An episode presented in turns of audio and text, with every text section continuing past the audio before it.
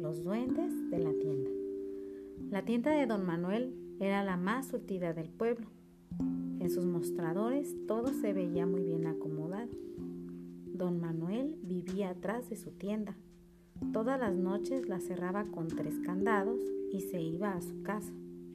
Una noche don Manuel y su familia oyeron ruidos que venían de la tienda. ¿Serán ratas?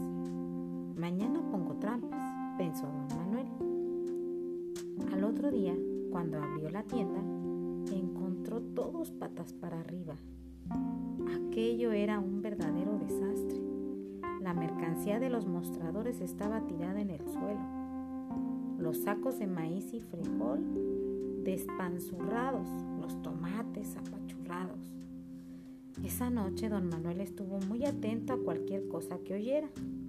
Ya muy tarde, después de la medianoche, se oyó un ruidero bárbaro. Don Manuel y su familia fueron a ver qué sucedía en la tienda. Cuando abrieron la puerta, se llevaron una gran sorpresa. Adentro había un montón de duendes haciendo travesuras. Bailaban, jugaban y en todas partes hacían un tremendo desorden. Luchar contra los duendes era inútil. Lo único que podían hacer era cambiarse a otra casa. Don Manuel y su familia empacaron todas sus cosas y las de la tienda.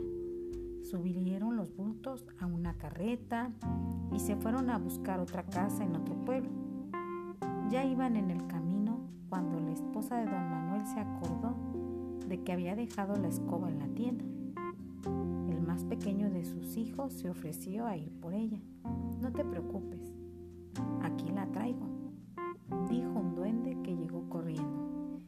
enseguida oyeron risitas adentro de la carreta.